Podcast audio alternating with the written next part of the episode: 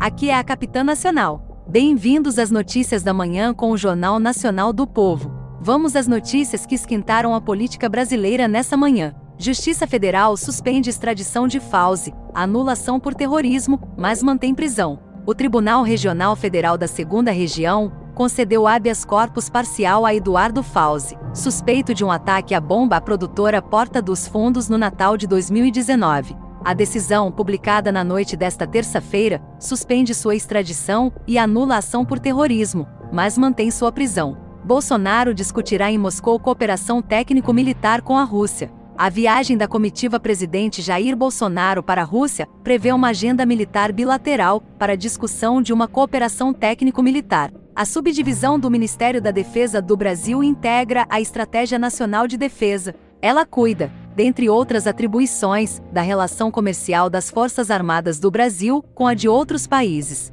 O encontro feito pela Secretaria é apenas um dos quatro previstos na viagem presidencial. Além dele, a principal agenda é a reunião de Bolsonaro com o presidente da Rússia, Vladimir Putin. TSE aprova a criação do União Brasil. Nesta terça-feira, 8, o Tribunal Superior Eleitoral aprovou o registro e o Estatuto do União Brasil, partido resultante da fusão das siglas DEM e PSL. Com a decisão, o novo partido será capaz de participar das eleições de outubro. O número da legenda será 44. Segundo concluiu o ministro Edson Fachin, relator do caso, todos os requisitos foram cumpridos e a decisão foi tomada por unanimidade. Isso significa o surgimento da maior bancada do Congresso, 81 deputados e 7 senadores, mas a maioria deles deverá deixar o partido em março. Além disso, o fundo partidário resultante da fusão dos democratas com o PSL contém 147,5 milhões de reais, a maior de qualquer sigla.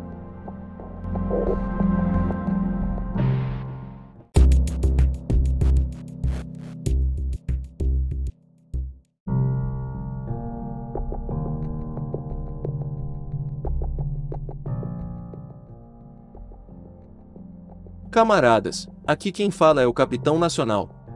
Vamos às notícias internacionais desta manhã, 9 de fevereiro de 2022. Coreia do Norte nega submissão e obediência cega aos Estados Unidos e faz alerta. O ministro das Relações Exteriores da Coreia do Norte afirmou que Pyongyang não perderia tempo com submissão e obediência aos Estados Unidos. Na terça-feira, a Coreia do Norte declarou em um comunicado que poderia sacudir o mundo disparando um míssil contra os Estados Unidos e sugeriu ter bombas de hidrogênio, mísseis balísticos intercontinentais e grandes mísseis à disposição. No mundo de hoje, onde muitos países perdem tempo em acordos com os Estados Unidos, com submissão e obediência cega, apenas nosso país nesse planeta pode sacudir o mundo disparando um míssil com o continente americano ao seu alcance, declarou o Ministério das Relações Exteriores da Coreia do Norte. Há mais de 200 países no mundo, mas apenas alguns possuem bombas de hidrogênio e mísseis balísticos intercontinentais, ressaltou. Venda de armas a Taiwan pelos Estados Unidos é interferência flagrante nos assuntos chineses, diz Ministério de Defesa da China. A venda de armas a Taiwan pelos Estados Unidos constitui uma interferência aberta nos assuntos internos da China, disse hoje, quarta-feira, o ministro da Defesa da China, Wu Qia. Ontem, a administração americana autorizou a venda de equipamentos e serviços militares a Taiwan no valor de 100 milhões de dólares, incluindo a manutenção dos sistemas de mísseis antiaéreos Patriot fabricados nos Estados Unidos. As vendas de armas dos Estados Unidos a Taiwan violam gravemente o princípio da China única, e isso representa uma interferência flagrante nos assuntos internos chineses e mina a soberania e os interesses da segurança da China, segundo o comunicado. O ministro acrescentou que as vendas de armas americanas a Taiwan corroem as relações entre a China e os Estados Unidos, bem como entre as forças armadas dos dois países. Portanto, a China expressa sua forte indignação e se opõe firmemente a elas.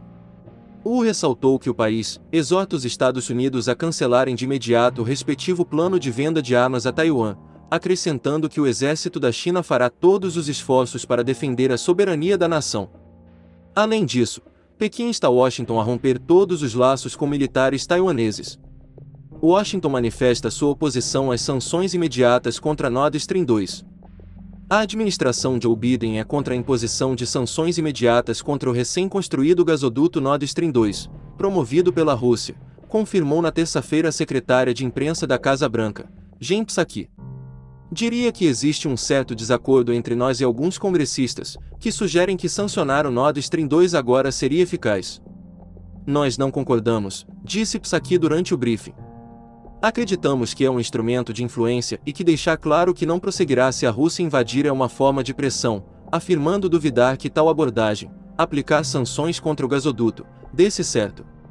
O Partido Republicano mencionou a possibilidade de imposição de sanções contra o projeto no início de janeiro. A votação da medida ocorreu em 14 de janeiro, mas o Congresso rejeitou a iniciativa.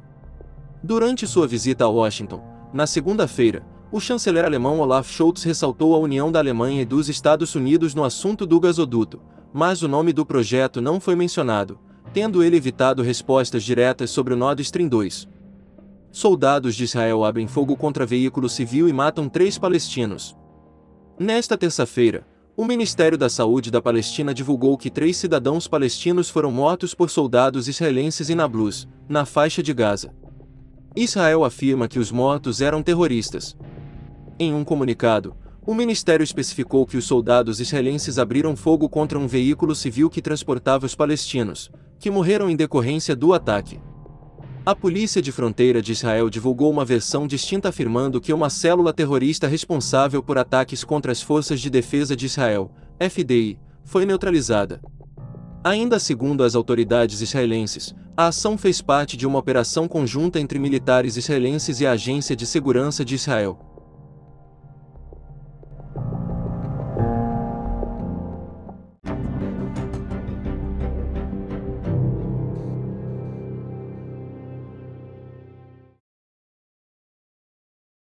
Encerramos aqui as notícias da manhã, um pouco atrasado, mas iremos nos redimir.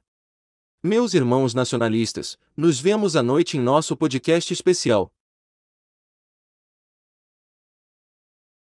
Um beijo da Capitã Nacional no seu coraçãozinho nacionalista. Não pare a luta, meu lindo guerreiro. E sempre se lembre: desafie o liberalismo sem medo da censura. Esse é o Jornal Nacional do Povo. Uma frente de combate ativa e informativa. Fascismo siamo i componenti, la causa sosterrà